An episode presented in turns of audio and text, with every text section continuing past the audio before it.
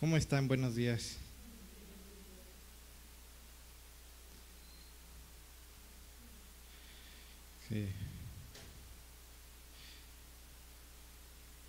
Sí anda bien el volumen, ¿verdad? ¿Cómo estaba? A full. Es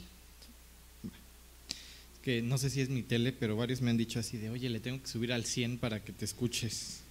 O no sé si soy yo, ¿no? Que también luego no, uno anda dormido y habla para adentro, ¿no? ¿Cómo han estado? Este, no sé si quieran eh, preguntar algo. Hoy es el día. Ya no me hago ilusiones, no se preocupen. Ya no rompen mi corazón. ¿No? ¿Nada? Bueno, está bien. Este, hoy vamos a empezar ya con visteces. Vamos a empezar con eh, filete para azar y vamos a ir creciendo hacia rachera. Pero el chiste es ir creciendo. Esta idea de no estancarse en el conocimiento, ¿no? Piensen en, en estos versículos de, oigan, no se queden en leche como bebés, ¿no? Fluctuantes, sino vayan por trozos de carne este crecimiento exponencial en conocimiento y acercamiento hacia Dios de un niño judío es a lo que está haciendo referencia. El niño nacía y mientras tomaba leche y no podía consumir alimento duro, no podía ir a la fiesta con los padres, a la Pascua. No, no, no podía, porque no podía ser partícipe de, no podía comer de, ¿no? Entonces esta invitación es, anímate, ¿no? O sea, sé parte, sé parte de esto. Y entonces cuando el niño eh, tenía ya la suficiente edad para comer alimento sólido, los papás lo llevaban. Ya podía ser partícipe. Y por ahí de los 12 a 14 años, cuando el niño o la niña se habían memorizado su fragmento de la Biblia que les tocaba, para los niños el Pentateuco y para las niñas eh, salmos, proverbios, este, levíticos, deuteronomio, este, entonces ya eran capaces de hacer el sacrificio por la familia, porque ya era su Dios, ya entendían al Dios eh, al cual le estaban ofreciendo ese sacrificio. Y en ese sentido, pues entonces ahí vemos la, la invitación a ir creciendo. Miren, lo digo por mí, cuando a veces estoy enrollado pues, en mis cosas, en mis shows y la Biblia abandonada por allá o mi relación con Dios hecha a un lado, ¿sabes? A veces nos pasa muy seguido y pues eso nos va estancando en nuestra relación con Dios. La única forma de descubrir, como vamos a ver más adelante, las cosas, los misterios de la sabiduría de Dios, pues es a través de su palabra, ¿no? Y con el Espíritu de Dios. Cuando uno está deprimido en la cama, dándole vueltas a sus asuntos personales, pues no hay mucho hacia dónde podamos avanzar, ¿no? No hay una, una curva, eh, una recta ascendente hacia eh, mejorar una relación con Dios. Este es nuestro propósito, no te estanques. Yo sé que hay cosas muy complejas de entender, las hay. Me pasa, hay muchas cosas que quisiéramos entender mejor, por supuesto, nos pasa a todos, pero tenemos que un poco abandonar esta idea occidental de entender todo paso a paso. ¿Sí?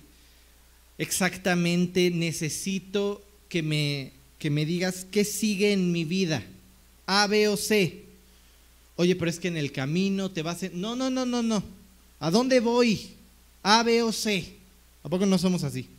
Queremos como una respuesta categórica sobre cierto asunto. Nos pasa a todos, pero también puede llegar a frustrarnos porque Dios no trabaja así en nuestras vidas. Hay muchas cosas a lo largo de nuestra vida que no vamos ni siquiera a llegar a entender en esta vida. Oye Dios, ¿por qué permitiste en tal momento que tal persona partiera? Oye, ¿por qué se me juntaron dos decesos seguidos? ¿Por qué me dio tal enfermedad? Me sanaste y luego volvió. Hay muchas preguntas que tal vez en esta vida no podremos contestar. Oye, sí, pero pues nos van a dar madurez y lo que quiera, sí, por supuesto, pero Eso es otro asunto y ese es el propósito de Dios, trabajar en tu corazón. Entonces, si eres de esas personas que necesita que le digan A, B o C, hazme un mapa y con eso me voy a dormir, te estás perdiendo de lo importante. ¿Qué es lo realmente importante? Pues que enfrentes tu corazón. O sea, podemos convertirnos en esa célula que te da todo digerido para que no pienses. Sí, podemos hacerlo. Pero ahí no hay crecimiento. Yo les platicaba ayer una historia de una señora a la que, bueno, les platicaba esta, este comportamiento de Dios, de Jesús, de responder con una pregunta. ¿Cuál es el más grande mandamiento? ¿Quién, es, ¿Quién fue el prójimo del, de, de, este, eh, de, de, esta escena? ¿no? Etcétera. Y les platicaba esta, a esta mujer, les decía de broma que todos conocemos a esa señora que se rasga las vestiduras, que, no, que tiene poco razonamiento, que escucha algo y como que no lo, no lo apropia de la forma correcta. Entonces esta señora escucha decir que Jesús no es el Jesús de las respuestas, sino de las preguntas, de las preguntas correctas. Y entonces la señora se rasga las vestiduras y, y dice, no, Jesús es mi respuesta. Jesús me ha dado cada una de las respuestas a toda mi vida. Y entonces lo que le explica este señor es que en el modelo rabínico la forma de enseñanza no es a través de darte la respuesta. No es que tú llegas con un rabino, de hecho lo vamos a ver más adelante, y le dices, rabino, ¿cuándo es el Rosh Hashanah? Y el rabino te contesta, tal día o tal otro de Nisan. o perdón, del primer mes de, los judíos. Sea, no te va a contestar así. Te va a decir, ¿sabes, ¿sabes con qué frase contestaban? Nadie sabe el día ni la hora. Entonces, a veces necesitamos esa respuesta categórica. Esta señora entra allá en, Israel a una tienda de pinturas con un anciano, eh, un rabino ya como de 80 años, y ella pinta, entonces se emociona y le pregunta al, cuate que vende las pinturas, oye, ¿cuál es tu, eh, tu, pintura más querida, eh, favorita? Y él le contesta, ¿estás casada? Y ella, o sea, señálamela, ¿no? Sí, por... ¿Tienes hijos? Sí, por ¿A quién quieres más? Y ahí terminó la conversación. ¿Qué hizo? A través de una pregunta, llevó a la otra persona a llegar a la respuesta. ¿Qué tuvo que hacer la otra persona? Echar a girar la ardilla. Mm. no puede elegir uno. Todos son especiales. Tienen lo suyo. ¿Dijo todo eso? No, le hizo una pregunta. Entonces, tenemos que entender que muchas veces lo importante no es la respuesta. ¿Por qué estoy pasando lo que estoy pasando? ¿Por qué ahorita? Muchas veces si te obstinas en esto, cuando mi hermana perdió a su segundo bebé, toda la iglesia oró, y cuando lo pierde me marca y me dice, ¿por qué Toda la iglesia estaba orando. Dios permitió milagrosamente que me embarazara. ¿Por qué se la lleva ahorita? ¿Qué le contestas?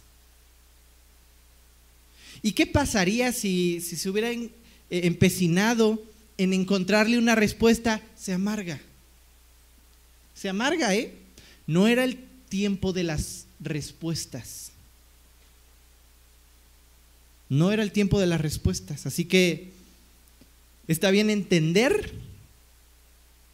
pero habiendo hecho un análisis hacia tu corazón. De nada sirve que yo agarre y te diga, copias para todos, todo pasa así, vámonos. Y luego, cuando enfrentamos nuestra vida? ¿En qué momento, en qué momento vamos creciendo espiritualmente, no? Entonces, sí, sí, señora, sí, Jesús es la respuesta de todos, ¿no? O sea, era lo que buscábamos, sí, por supuesto, pero busca una relación más profunda, ¿no? Y por eso hay cosas que no entendemos. Apocalipsis es el... No entendemos mucho, Dios. ¿Se acuerdan cuando empezamos que les decía, Juan agarra muchos versículos y pasajes y esto y los mezcla en una licuadora y le pone, le pone moler y vámonos, tómate tu licuado de proteína. ¿De dónde sacaste esto, Juan? Mira, puede ser de aquí o de acá. Entonces, ¿cómo, ¿cómo vamos entendiendo cómo se va comportando Dios? Pues precisamente volteando hacia atrás y ver cómo se comportaba. O sea, ¿cuál es la forma en que Dios actúa? ¿Qué es lo que decide Dios hacer en ciertos momentos? ¿No? Y obviamente, ¿qué momento nos tocó vivir? ¿Qué momento nos tocó vivir? Vamos a deprimirnos para empezar. Una humanidad desastrosa, ¿sí? Desastrosa. Una humanidad que te va dejando más claro por qué hay un apocalipsis. ¿Por qué va a llegar un momento en el que Dios va a entrar en escena y va a tomar cartas en el asunto y juzgar? ¿No? Y expiar. Ahorita lo vamos a ver más adelante. El estudio se llama Apocalipsis y las fiestas judías. ¿Por qué decidí meterlo aquí? Porque vamos ya a entrar en el momento cumbre. Ya vamos a entrar al momento de la hora del juicio sobre el mundo que ha de venir y de la cual te voy a guardar Filadelfia. Cuando digo Filadelfia, no te cases con que, ah, se refiere a ellos. No ha habido un cataclismo mundial como para decir que ya pasó esa hora de la prueba. Y cuando estudiábamos las iglesias veíamos cómo habla de un número entero, siete, completo, donde nosotros también estamos involucrados y cómo a lo largo de la historia de la iglesia podemos identificar ciertas etapas de la iglesia y sin duda esta es Filadelfia. A la iglesia a la que le está diciendo que será guardada de la hora de la prueba somos nosotros. ¿Sí? Y entonces vamos a entrar ya al momento en el que se pone el consejo divino, el concilio, se arma el jurado porque vamos a juzgar. Y te voy a guardar. Sube acá, le dice a Juan, ¿no? Ven acá y ve una puerta abierta y entramos, ¿no? Y pari, ¿no? La cena del cordero, lo que quieras, ya veremos más adelante más detalle de estos asuntos. Pero el punto aquí es que vamos a entrar en el juicio de las naciones y tenemos que estar completamente conscientes de cómo Dios trabaja, ¿no? Porque al final de cuentas, hoy les voy a hablar de las fiestas judías y cómo se van traslapando, pero no hay un versículo en específico donde te diga, guíate por las fiestas. ¿Estás de acuerdo? Eso es lo que esperaríamos como occidentales. Este es mi calendario. Eso esperaríamos. Sin embargo, hay tantos eh, puntos que pueden llegar a embonar que podemos estar seguros que estos son los tiempos de Dios. ¿no? Y por, por ahí va el asunto. Estamos viviendo tiempos complicados. ¿Por qué sabemos que son los tiempos del fin? Bueno, pues al final de cuentas muchas cosas se van cumpliendo, pero también vas volteando a ver una humanidad a la que ya no le importa mucho. Y vamos a ver esta etapa donde Dios decide dejar a la humanidad. Ah, ¿quieres adorar al diablo? Ahí está, cara a cara, dale, date con todo, codornices hasta que te salgan por las narices. Lo que quieras, ahí está. ¿Crees que esa es la solución para tu vida? Date con todo, ¿no? Estamos viviendo cosas que jamás esperamos ver o vivir y no, no viene de un corazón que cada vez está siendo más Señor típica frase de, las abuelitas, ¿no? En mis tiempos, ya me parezco a mi abuelita porque de verdad las cosas que nos están tocando vivir jamás las esperábamos haber vivido. Una humanidad completamente dañada, que la única forma, sí, cada vez hay más agnósticos de estos tibios. ni puedo refutar ni afirmar, así que mejor me quedo en medio y a vivir mi vida. Y si hay algo que aceptar, pues ese es el satanismo y tengo rituales enfrente de mí en todos los conciertos y en todas las cosas. Eso sí lo puedo aceptar, pero no me hables de tu Dios, porque eso es completamente absurdo. Oye, ¿qué opinas de los Grammys y con este compadre vestido de demonio y la mujer encarcelada atrás y, pues nada, ¿qué voy a opinar? Son bonitas canciones. Oye, ¿por qué se llama impío la canción? ¿No? Pues arte, ¿no? Para todo lo demás que no es Dios hay explicación. El libro de Apocalipsis es un libro complejo que hay que estudiar con una vida espiritual forjada. La vida espiritual es lo que te va a llevar a descubrir más de los misterios de la sabiduría de Dios. Miren, váyase a, a 2 Corintios 2.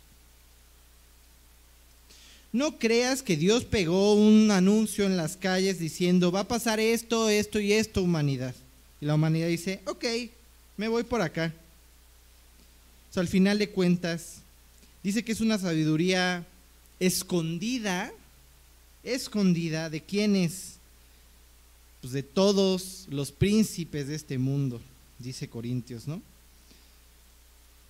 A ver, léete desde el 6 creo que era. Primera, ¿te dije segunda? Primera de Corintios 2, del 6 y yo te freno.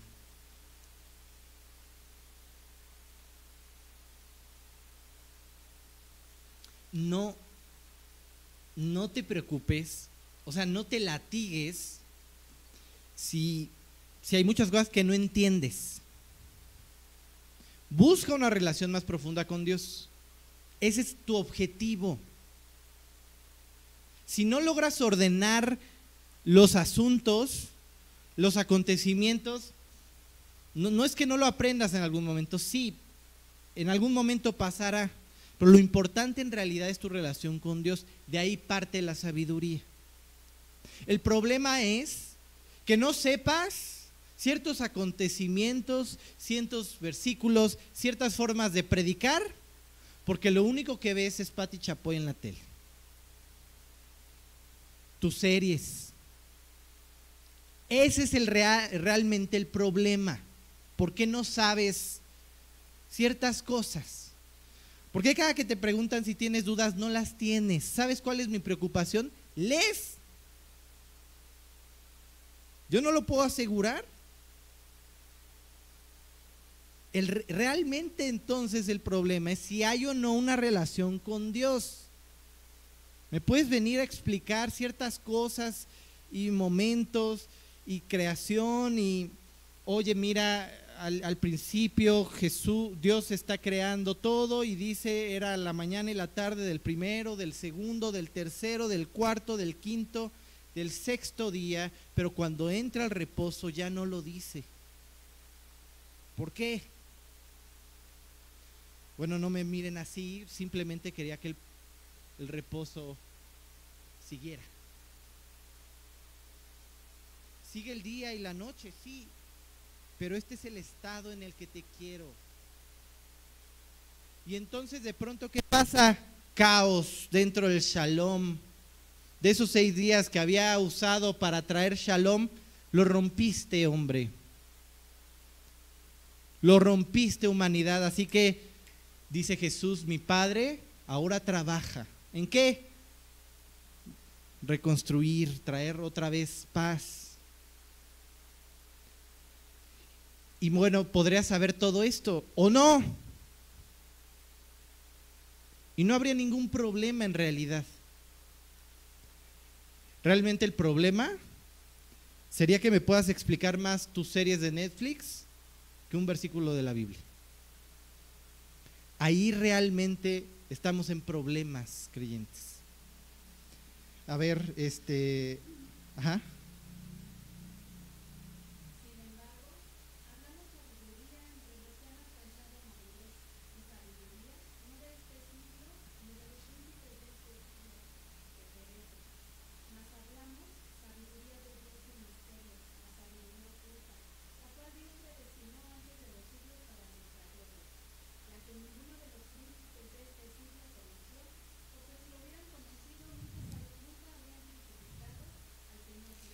Hasta ahí.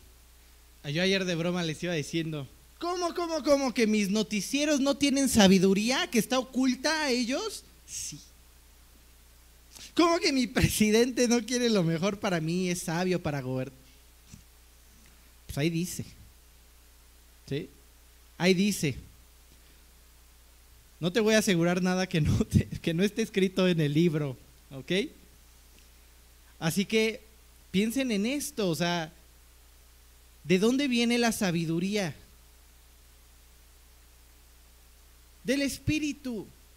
Y si rompes tu relación con Dios, ¿de dónde vas a obtener sabiduría? Ahí andamos vagando y me ha pasado en nuestros pensamientos, en nuestras preocupaciones, en nuestras depresiones sin entender lo que está pasando en nuestras vidas y dónde vamos a terminar, siendo creyentes. No tienes idea lo común que es ver a creyentes deprimidos. No cortes la fuente de la sabiduría, es tu relación con Dios, no son tus años en Cristo. No es cuántas veces has leído la Biblia completa. Es cuánto de eso ha impactado tu relación con Él. Y esa es la única forma en que un mundo que no conoce la sabiduría de Dios va a conocer la sabiduría de Dios. Esa es nuestra labor. ¿No? Así que no. Allá afuera no hay mucha sabiduría que digamos. Hay un caos, un completo caos. Y mira, aún leyendo tres mil veces y memorizándote Apocalipsis, hay cosas que no vas a entender. No te frustres. Va a haber días que salgan los domingos de aquí en adelante y digas, ¿quién sabe qué dijo Martín? Yo me tapé con mi frazada y vámonos, ¿no? ¿Quién sabe hacia dónde íbamos? No llegamos a ningún punto. Pues sí, hay cosas que no llegaremos a entender del todo. Por supuesto, pasa. Pero no somos los únicos. También les pasó a los discípulos. Y de hecho este versículo dice, si hubieran entendido, oye, ¿cómo no entendieron? Si tenían los salmos, tenían Isaías. ¿De dónde viene su salvación? De Belén. Ahorita que estudiemos eh, la Pascua, veremos que hasta el, por ahí del año 70 después de Cristo tenían esta costumbre de que el, el, cordero sacrificado tenía que venir de, de los campos de Belén, porque ahí pastoreaba David. Es decir, tenía que venir de las ovejas. Eso creía un judío. Oye, con todas esas reverencias, ¿cómo no te sonaba que alguien, ¿no? Descendiente de David, de Belén, pudiera convertirse en tu cordero? Pues sí, para nosotros es fácil, porque volteamos y vemos todo armado y nada más vamos encajando.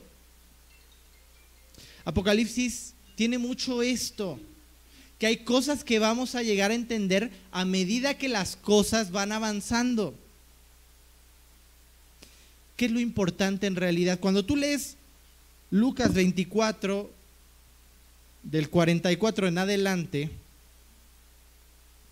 no ves, o sea, ¿qué está pasando aquí? Jesús muere, resucita al tercer día y antes de ascender se reúne con sus discípulos Tú no ves a discípulos completamente formados, entendiendo todas las cosas. Literalmente está ocupando los últimos minutos con ellos para decirles, ¿ya vieron? No tenía que venir el Mesías como rey para acabar con los romanos y con todos los que los oprimen. Tenía que venir y morir para que se cumpliese lo dicho. Mira, Lucas 24 del 44 en adelante.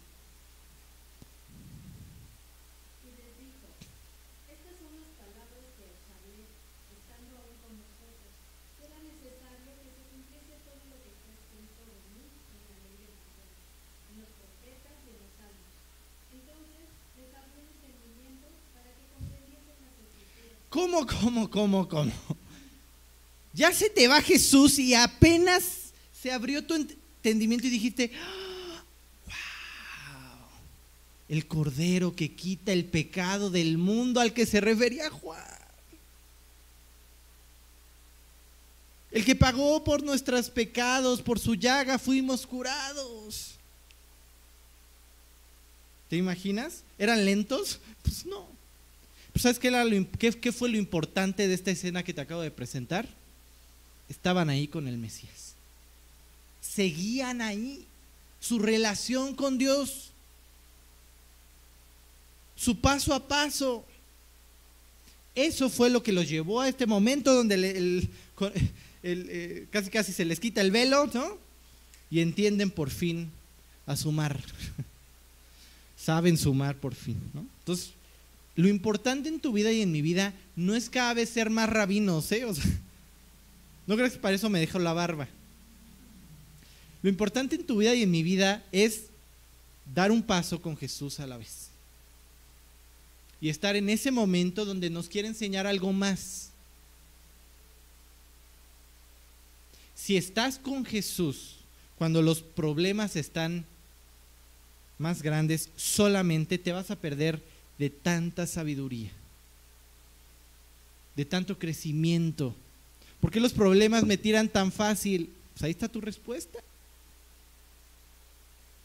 Las circunstancias están para caminar con el maestro. Yo les preguntaba a los discípulos, a algunos discípulos, ¿qué pasaría si el día de mañana te presentan un un marcianito en televisión nacional y te dicen que ahí está, ¿dónde estaría tu fe? ¿Qué pasaría si el día de mañana te presentan a un falso profeta haciendo milagros por ahí? ¿Dónde estaría tu fe? ¿De qué dependería? De tu relación con Dios. Si yo vengo y solamente te pongo el mapa y te doy impresiones, órale, así son las cosas. El día en que alguien más o estas cosas pasen, tu fe se va a tambalear. ¿Por qué? Porque lo fundamentaste en una copia, no en una introspección, no en entenderlo desde adentro. No sé si me estoy dando a entender. El punto es que las circunstancias están para los que se fundamentan en su relación con Dios. Y voy a repetir una frase que les dije ayer. Ni la oración más profunda, ni el estudio más iluminado y profundo que escuches va a poder restaurar una relación caída que no has tenido en la semana. ¿eh? Eso es tomar a Dios como ansiolítico. Cuando mis problemas ya, me tienen hasta el copete, voy y me tomo una pastillita para sentirme bien, salí mejor del estudio. Bueno, con el barboncito no, porque me regañó, pero a veces sucede que ¿Qué pasa? Que salgo mejor, como que entendí algo y hoy sí, Dios, te voy a entregar todo con todo mi corazón, pero mañana vivir igual. Ya se pasó el efecto de tu pastillita. Dios no es así. Si no lo fundamentas en una relación diaria, no hay mucha esperanza. Sobre todo en el mundo en el que estamos. Les voy a dar algunas noticias. Aquí ponme una intro de, de news. Oirés de guerras y rumores de guerras. Y tú ves la relación Rusia-OTAN, ya deja tú Rusia-Ucrania, ¿no? Siendo cada vez más, colgando más de un hilo, ¿no? Un Estados Unidos que por intereses personales anda mandando de todo, todos ya andan mandando sus tanques, la OTAN ya anda metiendo la mano, Ucrania se está sintiendo cada vez más fuerte, ya está atacando inclusive territorio ruso y dices, pues espero que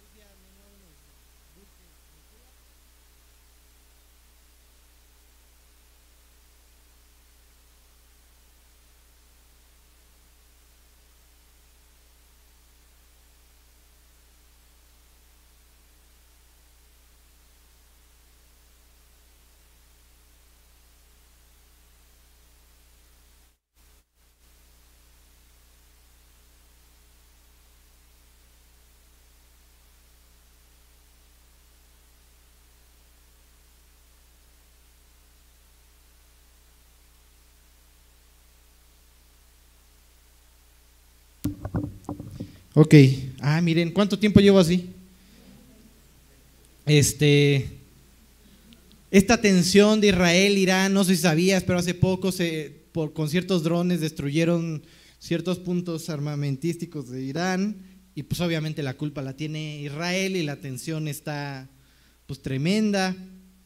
Esta depravación moral que tienes donde ya puedes mutilar a tu hijo de los años que quieras y si no, tú te vas a la cárcel por, por no respetar su ideología. En España ya tienes aprobadas leyes de sofilia. Y no se va a quedar ahí, ¿eh? van con los niños. De una vez te lo adelanto. ¿Sí? Esta idea del control. Ya hay países legislando leyes de ciudades de 15 minutos, no te puedes mover más de 15 minutos, usar tu carro tantas, tantas veces a la semana. En Suiza ya tienes leyes donde no puedes tener tanto, tanta cantidad de efectivo. Si no te me desapareces del mapa, compadre. ¿eh? Y va a ser un delito que gastes más de efectivo de tal cantidad. Y no solo eso, sino que tu dinero va a tener vigencia, lo puedes usar un mes y si no, mira, ya no, ya no sirve para nada. Oye, pero lo trabajé, pero me vale. Ya está pasando, no, no es el tío Martín paranoico ya, ya existe, o sea, ya está en nuestras caras, ¿sí? Piensa en la religión, ya se inauguró la Casa Abrámica, donde junta las tres principales eh, religiones del mundo, precedida por el Papa, ¿no? Todos somos uno, muchachos. Todo es lo mismo mientras creas. Lo increíble es que he escuchado a creyentes diciendo esa frase. Ajá. Y si quieres creer en algo, pues, pues creen esto, todos juntos en paz. Y si no, pues ahí están los Grammys o el Super Bowl con la mujer embarazada, ¿te suena? Subiendo y los ángeles adorando alrededor y luego haciendo su señal Illuminati.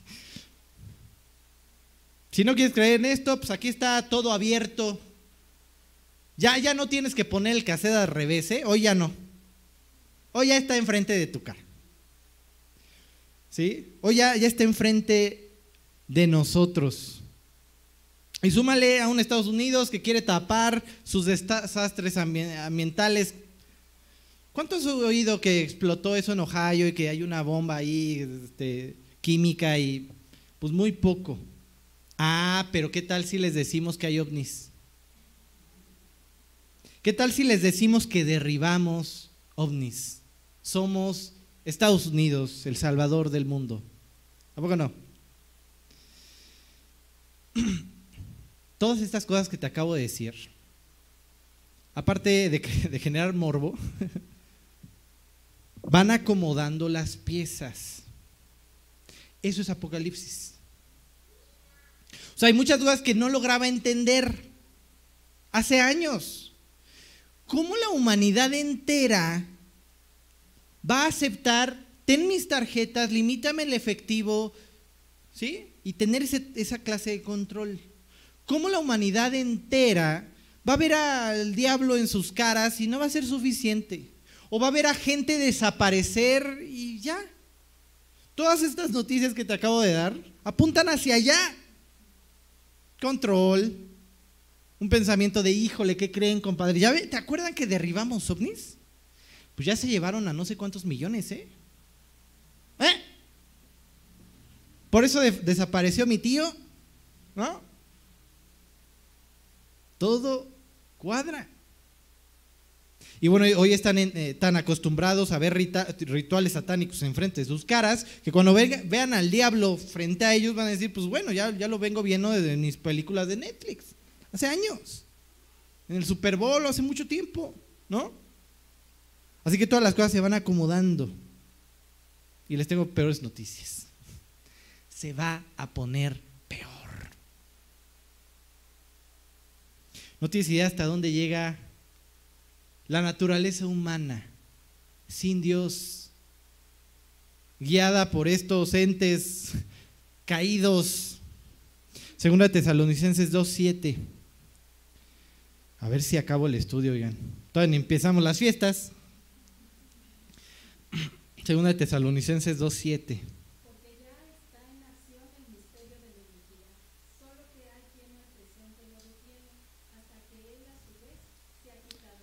¿Tienen preguntas? Yo tengo una. ¿Quién al presente lo detiene?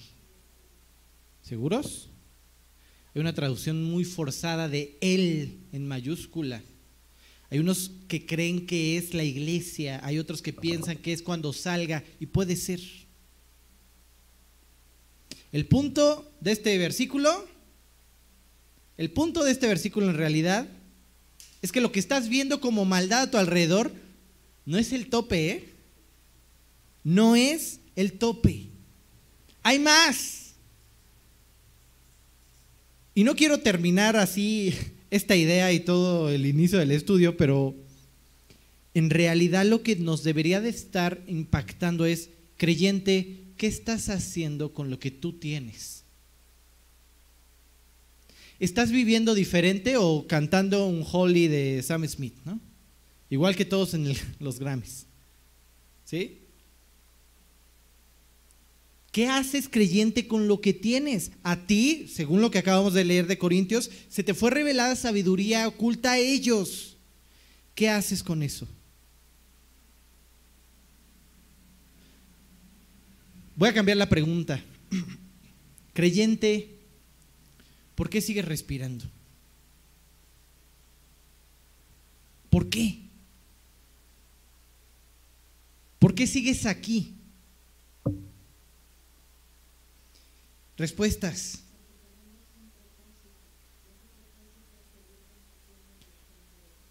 Sí. Impactar el mundo. ¿En qué estás invirtiendo tu tiempo? Conozco creyentes que hoy, ahorita, están invirtiendo su tiempo en destruir a su familia. Salir con la amante, enrollarse con otro creyente. Súmale, no, no, te estoy diciendo, no te estoy apuntando a ti, son cosas, casos que me llegan.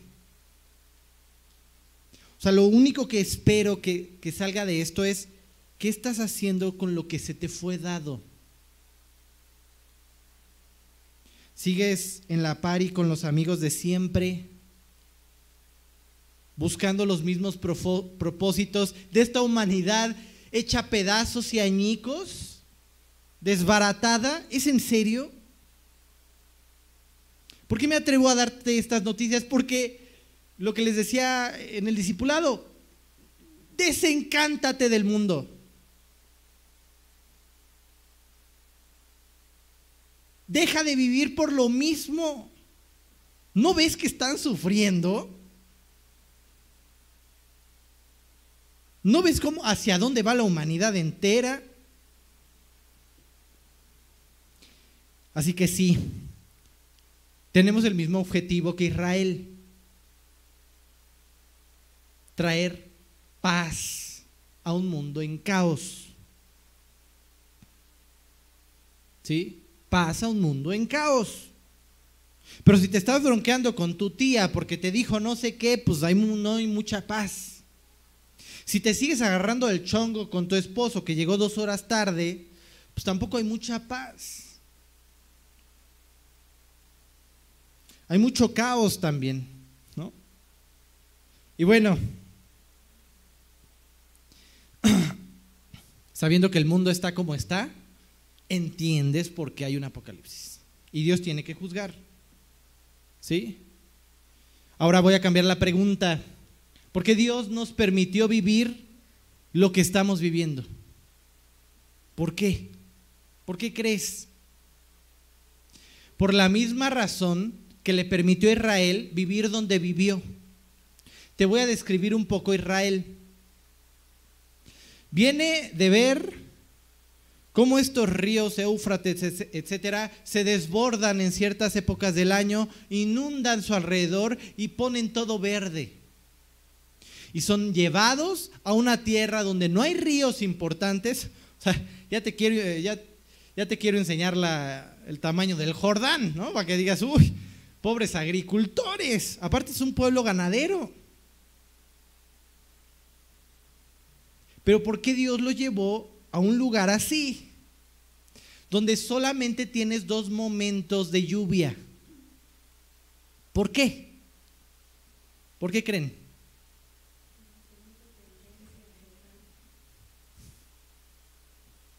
Necesito que me creas.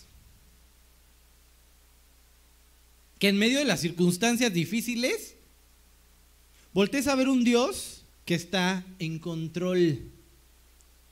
Que tú, Israel, no tienes que ir y sacrificar a tus hijos, hacer cosas grotescas hacia otros dioses para ver provisión. Tú eres mi pueblo especial. Y no solo eso, ¿se acuerdan cuando estudiamos los TELs? ¿Alguien se acuerda que era un TEL?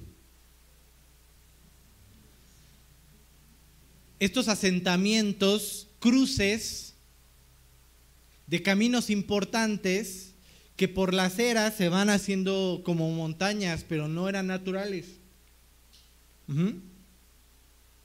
sino más bien producidas porque es un lugar importante. ¿Y se acuerdan lo que les decía? ¿Por qué Dios los llevó al lugar de encrucijada? Tienes una nación grande arriba, otra abajo, varias en la costa. ¿Por qué?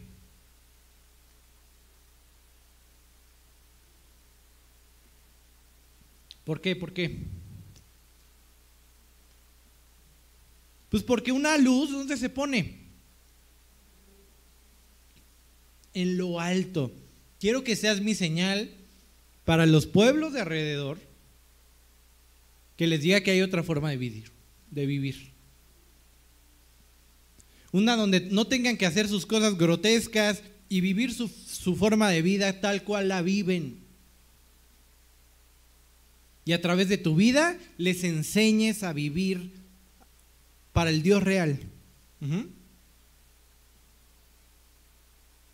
Y gran parte de este propósito de Dios de que lleven su nombre, ¿se acuerdan? No llevarás mi nombre en vano. ¿Se acuerdan de a qué se refería esto? ¿Yo qué nombre llevo? ¿Cómo me identifican? ¿Sí saben quién soy? ¿De qué familia vengo? Pues no se me cohiban. Es pregunta fácil. Contreras.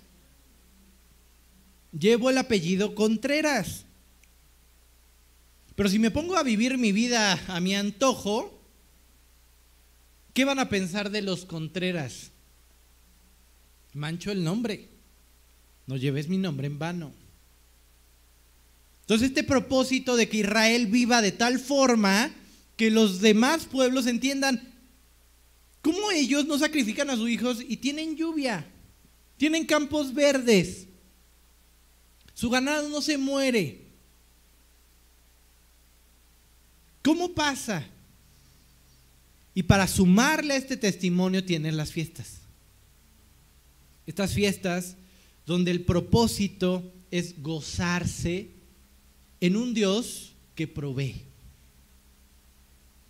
Ahora es fácil, ya veremos si es que entramos a las fiestas, porque como veo el asunto, es fácil agarrar y decir, Dios, es mi primer cosecha, ¿eh? ¿Cómo que te la tengo que venir a dar? ¿Sí? porque quiero ver dónde está tu fe. ¿En quién confías? Es mucho más fácil agarrar cualquier estatua de los vecinos, hacer cualquier tipo de baile sexual o lo que quieras y cualquier tipo de sacrificio humano y que llueva. ¿Te suena? Para nosotros también es más fácil irse al mundo y vivir por lo mismo, ¿eh? Que esperar a un Dios paciente a que hable, a que determine, a que haga, pero eso es fe. ¿Por qué deberíamos de vivir? Por fe. Si tienes enfrente de ti un atajo hoy, no va por ahí. ¿eh? Si la forma rápida de salir de tu problema hoy es dar, dar lanita, pues no creo que vaya por ahí. ¿eh? ¿Sí me explico? Es mucho más fácil hacer eso que orar y esperar que Dios provea. Que orar y esperar que Dios haga algo. Entonces, los judíos tienen 37 fiestas ¿ah? o 37 días festivos en los cuales tienen que hacer eso, una fiesta. gozarse de su Dios. Es como agarrar y poner en alto a su Dios delante de todas las naciones y decir, mi Dios es maravilloso. Oye, ¿por qué todos van hacia Jerusalén en tal día 14 de tal mes? Bueno, van desde antes, pero ¿por qué todos los tienes ahí expectantes? Bueno, porque Dios es maravilloso. Para poderte gozar en un Dios así, tienes que llevar a un Dios a la práctica, ¿eh? O sea, con una relación íntima, no de la forma occidental. ¿Cuál es nuestra forma occidental? Es muy intelectual. ¿Quién es Dios? Dios, Dios es omnipotente. Dios es omnisciente. Es la forma en que describimos a nuestro Dios, pero no hay, no, hay, no hay forma de involucrar muchas emociones cuando hablamos intelectualmente. Pero cuando empezamos a hablar de un Dios, uff, Dios fue mi provisión cuando andaba en terapias. Dios fue mi descanso cuando... Esta es la forma en que un judío te lo describiría. Es fácil gozarse en ese Dios. Entonces, con estas fiestas se les enseña a los israelitas a llevarse con Dios, a tener una relación con Él. ¿Cómo funciona nuestra relación, Dios? ¿Sí? Las fiestas te lo dicen. Tienes dos momentos de lluvia en Israel, unas en primavera y otras en otoño. Y estas fiestas rodean estos momentos de lluvia. Porque, como bien lo decíamos hace rato, el lugar en donde estás y las fiestas que te voy a poner van a ser solamente para que entiendas que tu relación conmigo no es una relación de fiestas, sino día tras día. Día tras día tienes que esperar mi provisión. Día tras día tienes que esperar que nazca la lluvia, que, perdón, nazca, eh, el campo, lo que quieras, ¿no? De fruto, tu ganado no se muera, día tras día. Así que ahí empezamos a leer Levíticos 23. Hay muchos otros pasajes donde habla acerca de las fiestas, sí, pero pues aquí como ya los tiene ordenaditos y juntitos, pues nos vamos a, quedar aquí. Verás que a través de cada una de estas fiestas Dios está puliendo una cosa en ellos, fe. Fe. ¿Por qué era tan fácil para los israelitas irse tras otros dioses? Porque lo difícil es esperar para el ser humano. Tener fe. Vamos a leer Levíticos 23, 4. Ahí si quieren dejen su separador, lo vamos a seguir revisando. Estas son las fiestas solemnes de Jehová, las convocaciones santas a las cuales convocaréis en sus tiempos. Esta palabra del final en realidad es una. En sus tiempos es la palabra moed, que significa tiempos establecidos por Dios, los tiempos de Dios. Ajá tiempos establecidos. Y el otro lugar donde tienes Moed es en Génesis 1, Génesis 1, 14.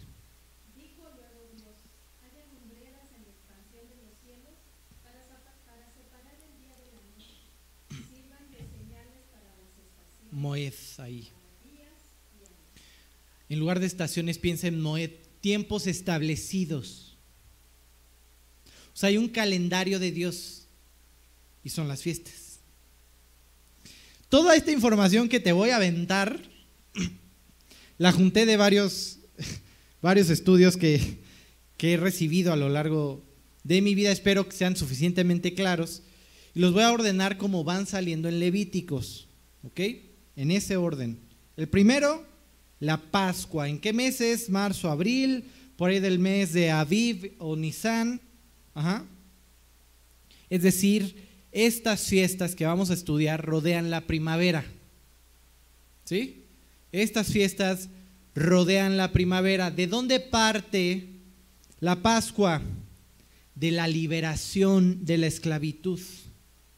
¿Cómo se cómo podemos ver la Pascua en Cristo?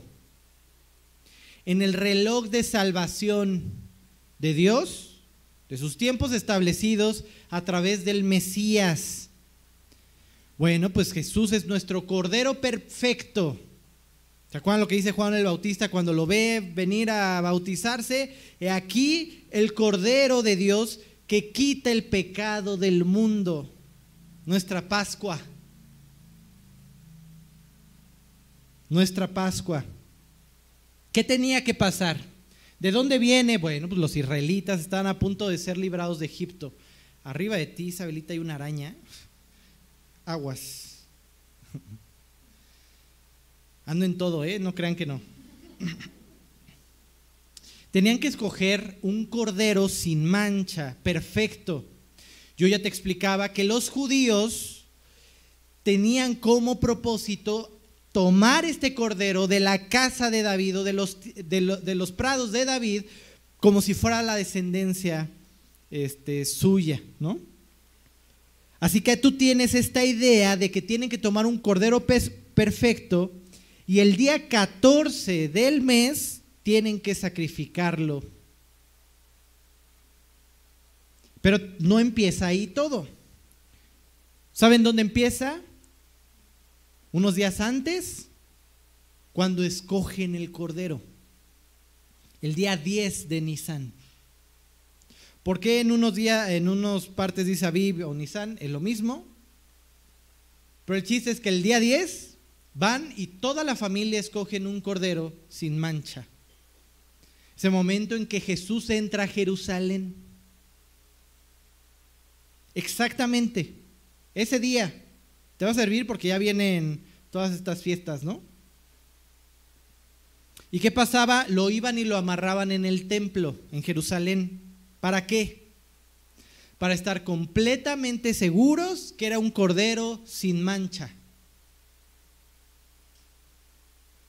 Y ahí tú tienes a todos preguntándole de todo a Jesús, siendo examinado preparándose para la Pascua, para el sacrificio. La segunda fiesta, ¿alguna duda de la Pascua? Ok. ¿Eh? ¿Quién?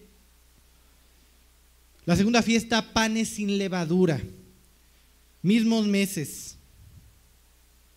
Esta fiesta de panes sin levadura es una fiesta que habla de darle gracias a Dios por la vida que da a través de la tierra. Jesús fue sepultado exactamente ese día, el día 15 del mes de Nisan. ¿A dónde lo sepultaron? Eh, simbólicamente, ¿dónde estaba el pan de vida? En la tierra. En la tierra. Vamos a leer Levíticos 23, 6.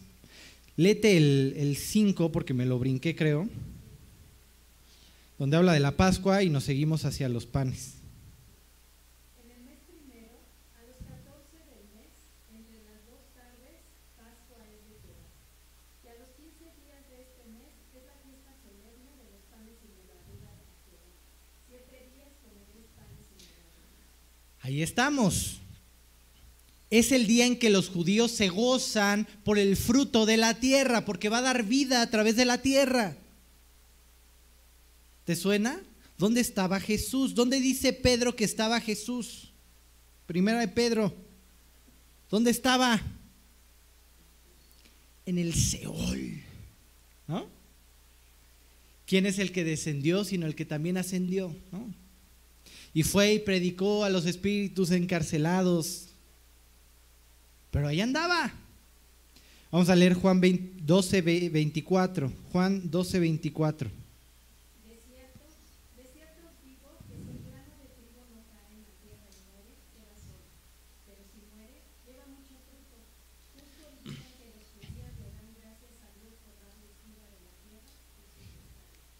Bueno, esa parte se me juntó con el versículo, pero Jesús, el día en que ellos dan gracias porque un grano cayó y murió para dar vida, Jesús murió, descendió y dio vida.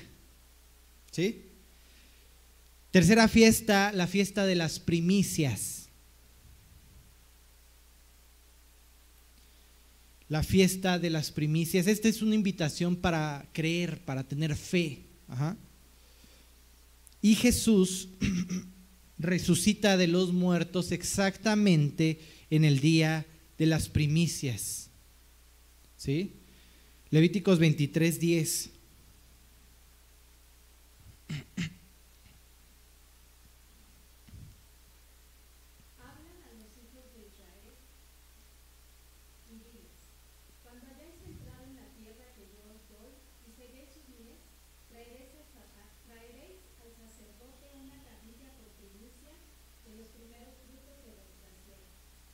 Entonces, ya nos gozamos porque ya hay semilla.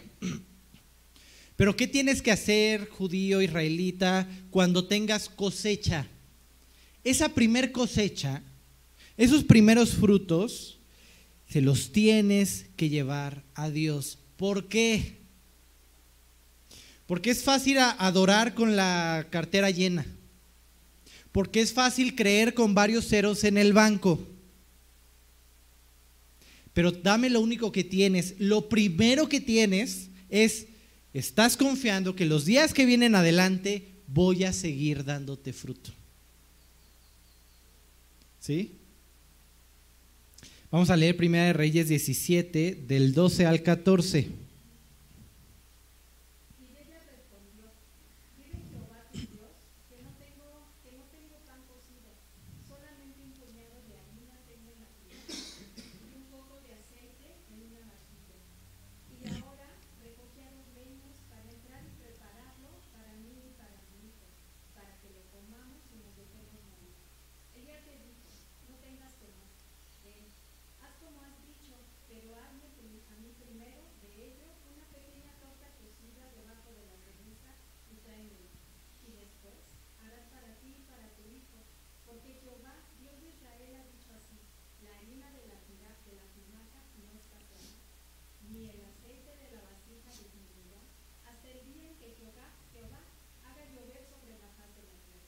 ¿Qué está pasando aquí? Eso. O sea, lo que está diciéndole a, esta viuda de Sarepta es, mujer, lo único que tienes, dámelo. Y es la invitación diaria de Dios, ¿eh? Lo único que tengas, dámelo. ¿Soy un envidioso? No, no te va a faltar nada. Pero esta, este paso de fe es la demostración de dónde está tu corazón. ¿Sí? ¿Dónde está tu fe? ¿En lo poco que tienes y dejarte morir?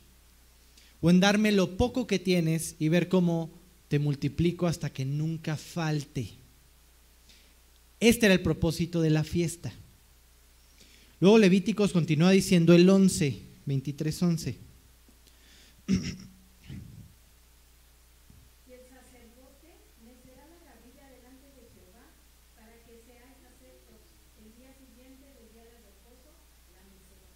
¿Cuál es el día siguiente del día de reposo? Domingo, después del Shabbat.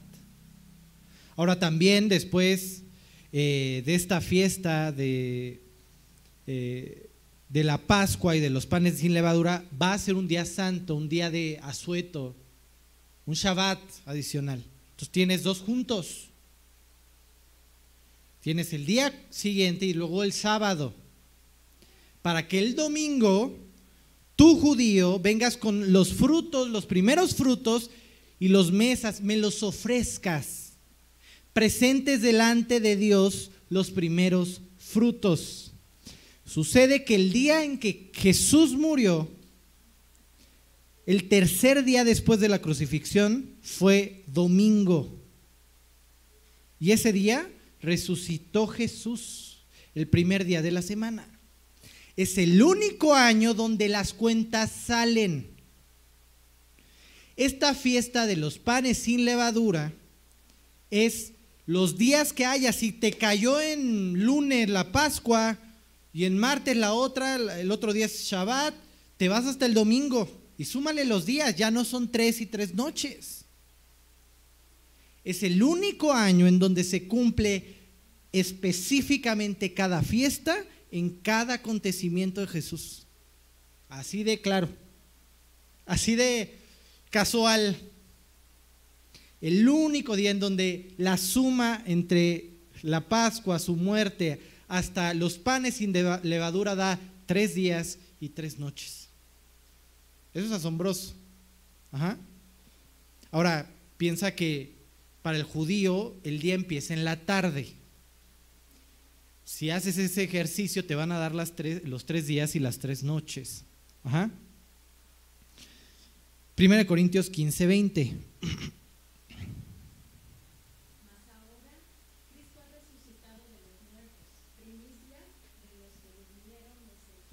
Primicia. Es la primera ofrenda mecida. ¿Se entiende? De esta fiesta de los panes sin levadura me presentaste los primeros frutos. Él, es el primero que va a ascender al cielo después de morir. ¿Sí? Juan 21.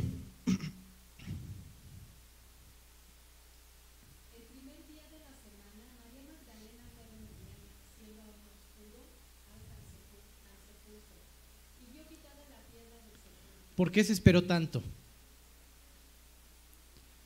¿Por qué se esperó tanto? Porque el otro día de la Pascua, que era? Shabbat. ¿Qué fue? Viernes. Sábado, Shabbat. Día de reposo. ¿Por qué va hasta el domingo? ¿Qué va a hacer? Va a embalsamarlo porque no podía hacer nada los días pasados. Y el domingo quiere ungirlo. 20:17, Juan 20:17.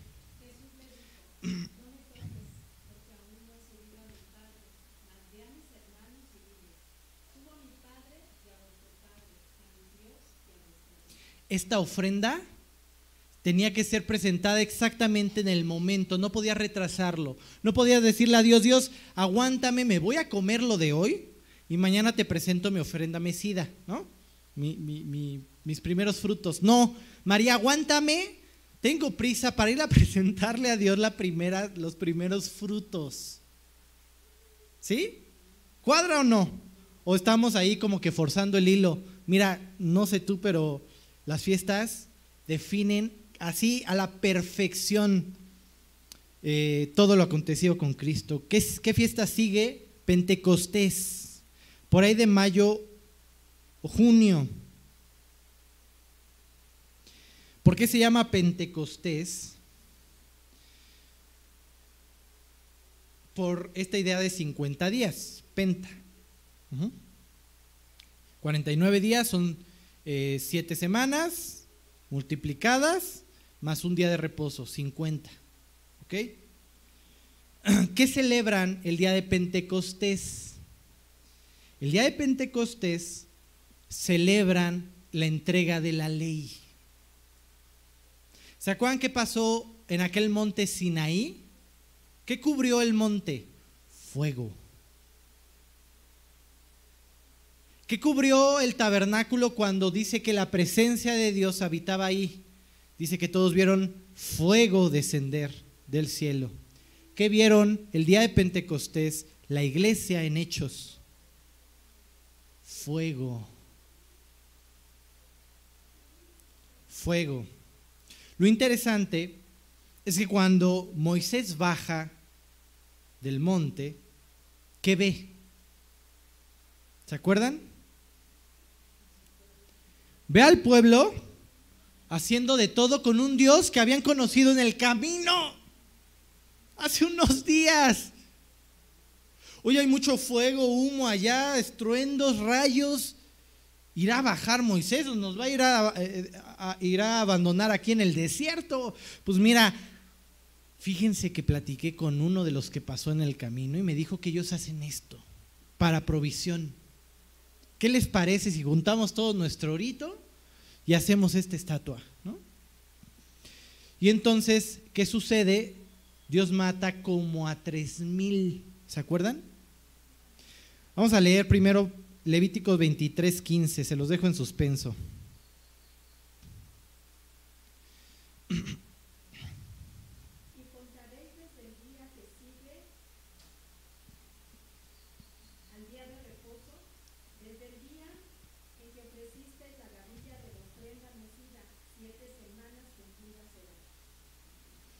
Así es. Entonces, ¿qué está pasando? Me estás trayendo los siguientes frutos. O sea, ya me diste las primicias, ahora quiero que me den los siguientes frutos por 49 días y uno de reposo. ¿Sí? Por la gran cosecha que Dios te ha dado. Gran cosecha. Ya no estamos hablando de los primeros frutos que puede ser una naranja.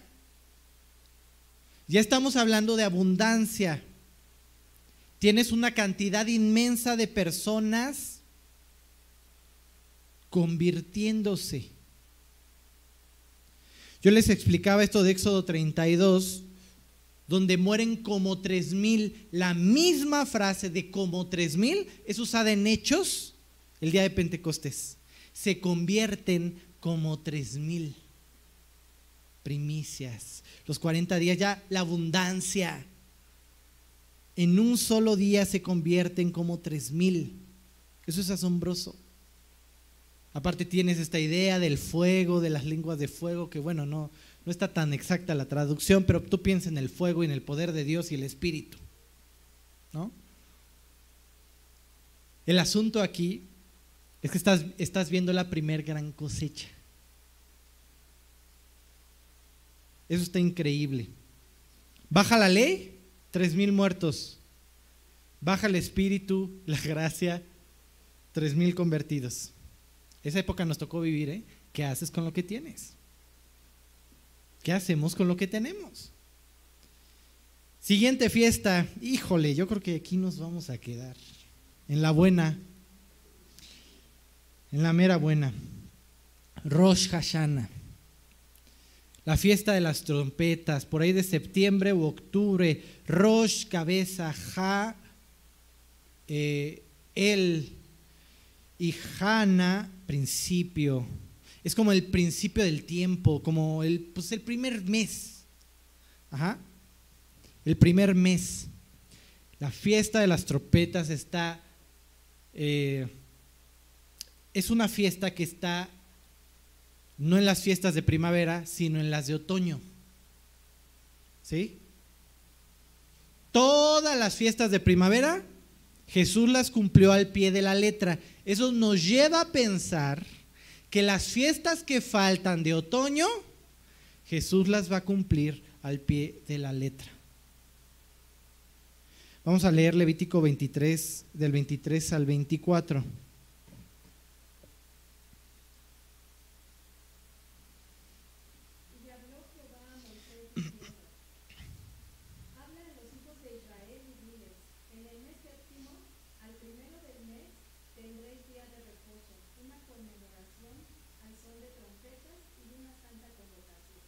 ¿Qué es la trompeta? Un llamado. ¿No? Vamos a leer Primera de Tesalonicenses 4:16. Primera de Tesalonicenses 4:16. ¿Qué tienes entre todas las fiestas de primavera y todas las fiestas de otoño? Un periodo de tiempo. ¿Se acuerdan que ya platicamos de cómo Israel está en stand-by? Aguántame, voy a usar a la iglesia y después vuelvo contigo a ponernos a cuentas. ¿Le suena ese lapso, ese periodo de tiempo entre las dos fiestas? Hasta eso cuadra. A ver, vamos a leer 1 Tesalonicenses 4:16.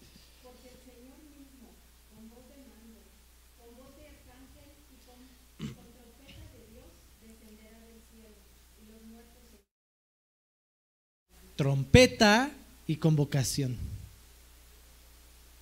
¿A poco no cuadra? ¿O estamos estirando mucho para que cuadre? Esta es la primer fiesta de la semana eh, eh, del primer año. Tienen dos años. Uno eh, como más emocional, ¿cómo decirlo? Y otro legislativo. para este año, ellos se basan en un calendario lunar. Y está bien difícil atinarle. Así que tienen dos testigos, ¿les suena? Apocalipsis 11, los dos testigos. Dos testigos que avisen y vean tres estrellas.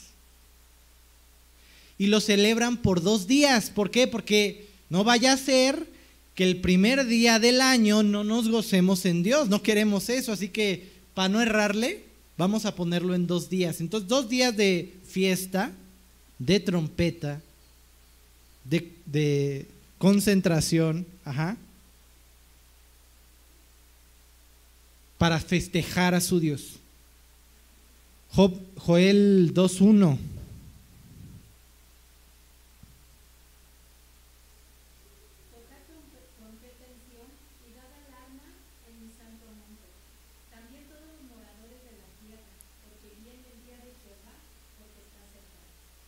¿Qué está pasando aquí? ¿Para qué están tocando trompeta? ¿Para qué? Viene juicio. ¿Estás de acuerdo? El día de Jehová está cercano.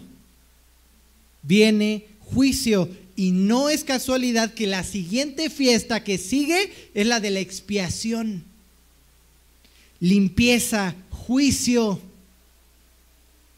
Por eso creemos que nos vamos antes de la tribulación.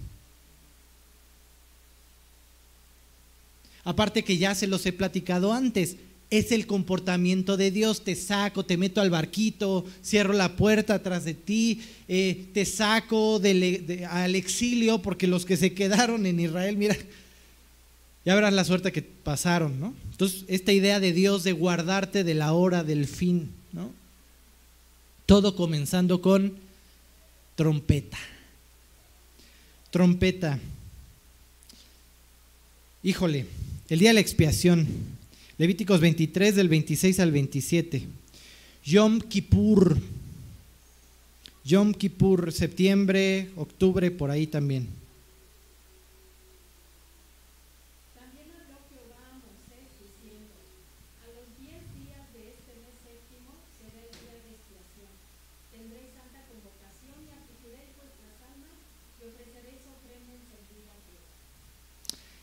Esos siguientes 10 días de qué son? De enfrentar, de arreglar, como tal, como el nombre lo dice, de expiación, de un Dios juzgando. ¿Dónde más te encuentras un periodo de un Dios juzgando? Apocalipsis. Ya se juntó el concilio, ya se juntó el consejo y Dios va a juzgar a la humanidad y a Israel. Pero es un periodo aparte de qué.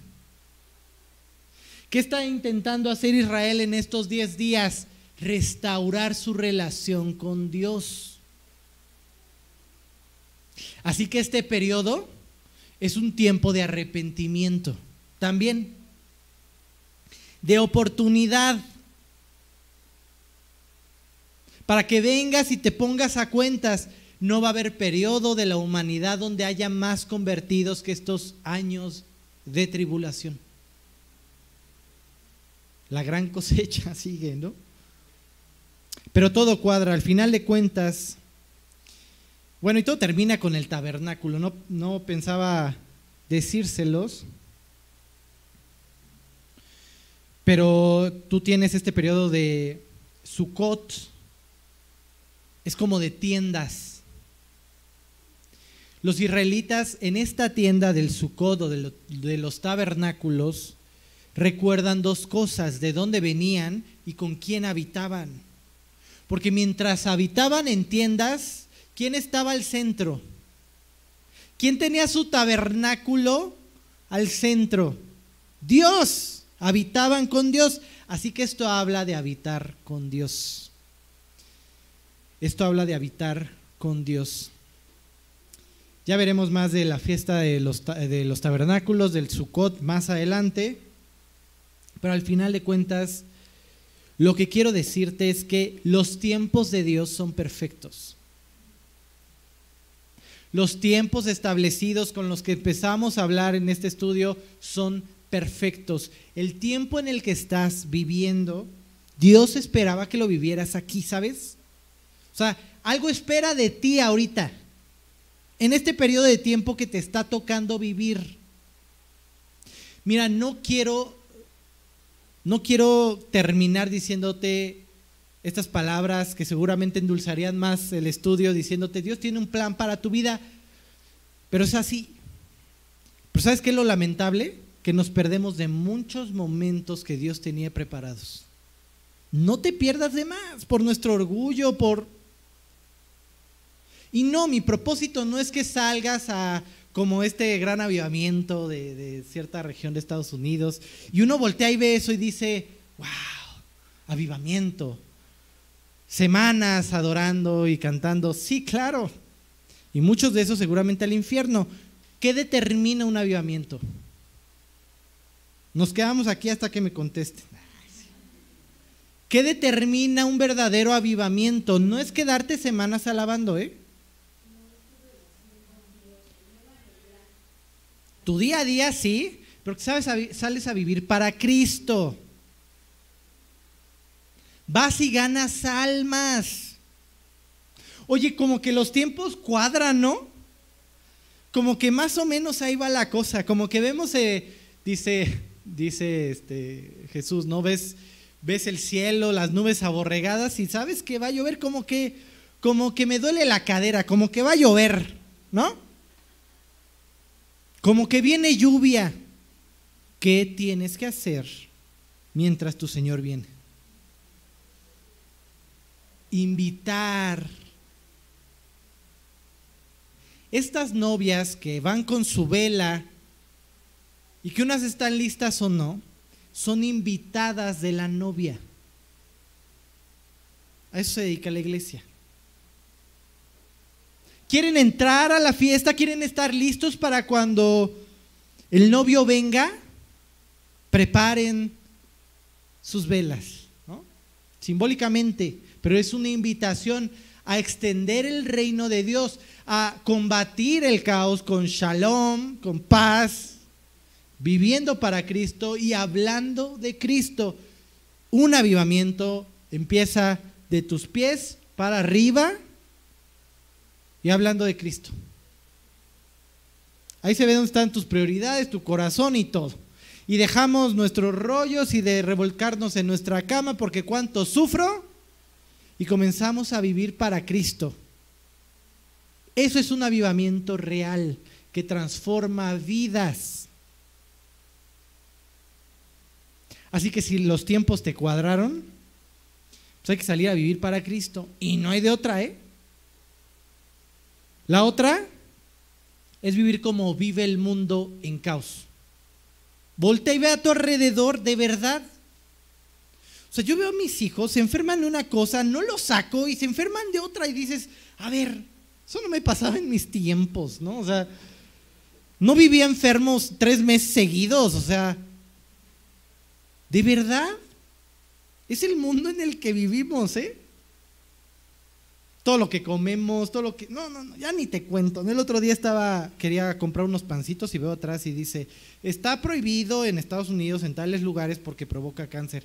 Y digo, ¿qué hacen mi Walmart local? ¿Quién sabe? Pero es el mundo en el que vivimos. Y enfermedades disparadas aquí, allá. Ya ni se diga la economía.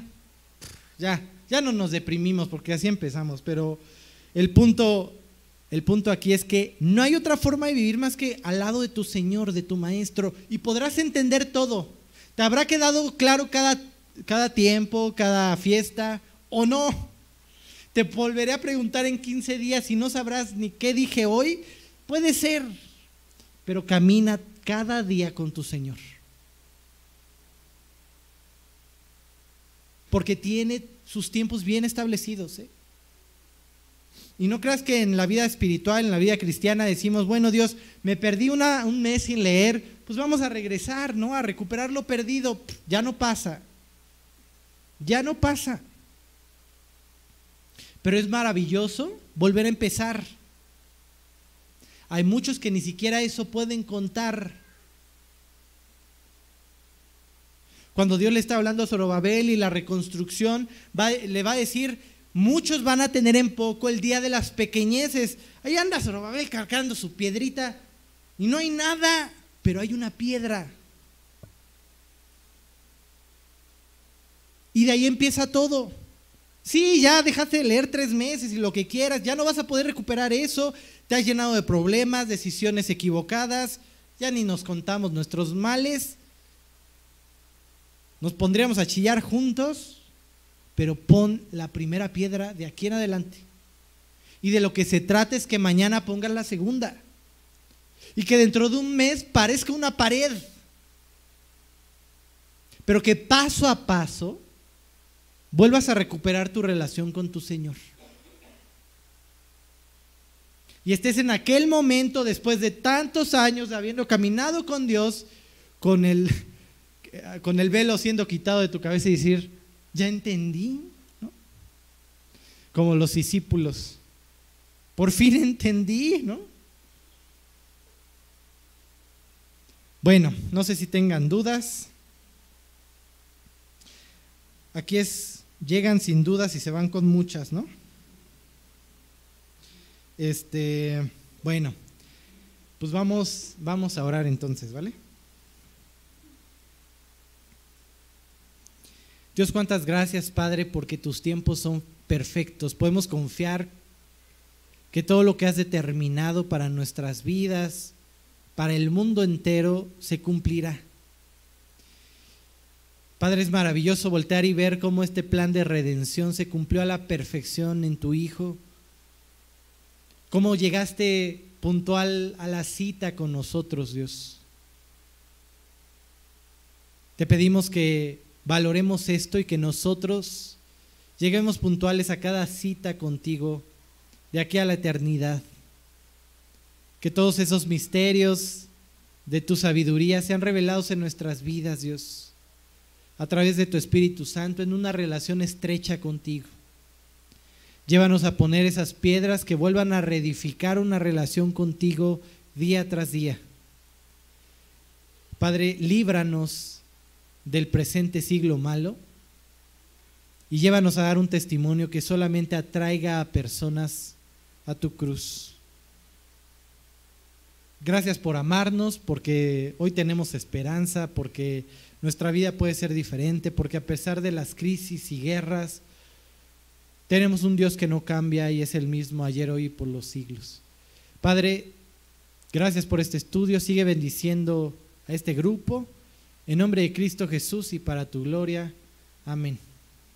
Pues muy bien, que Dios los bendiga. Nos vemos primeramente Dios dentro de ocho días. Cuídense mucho.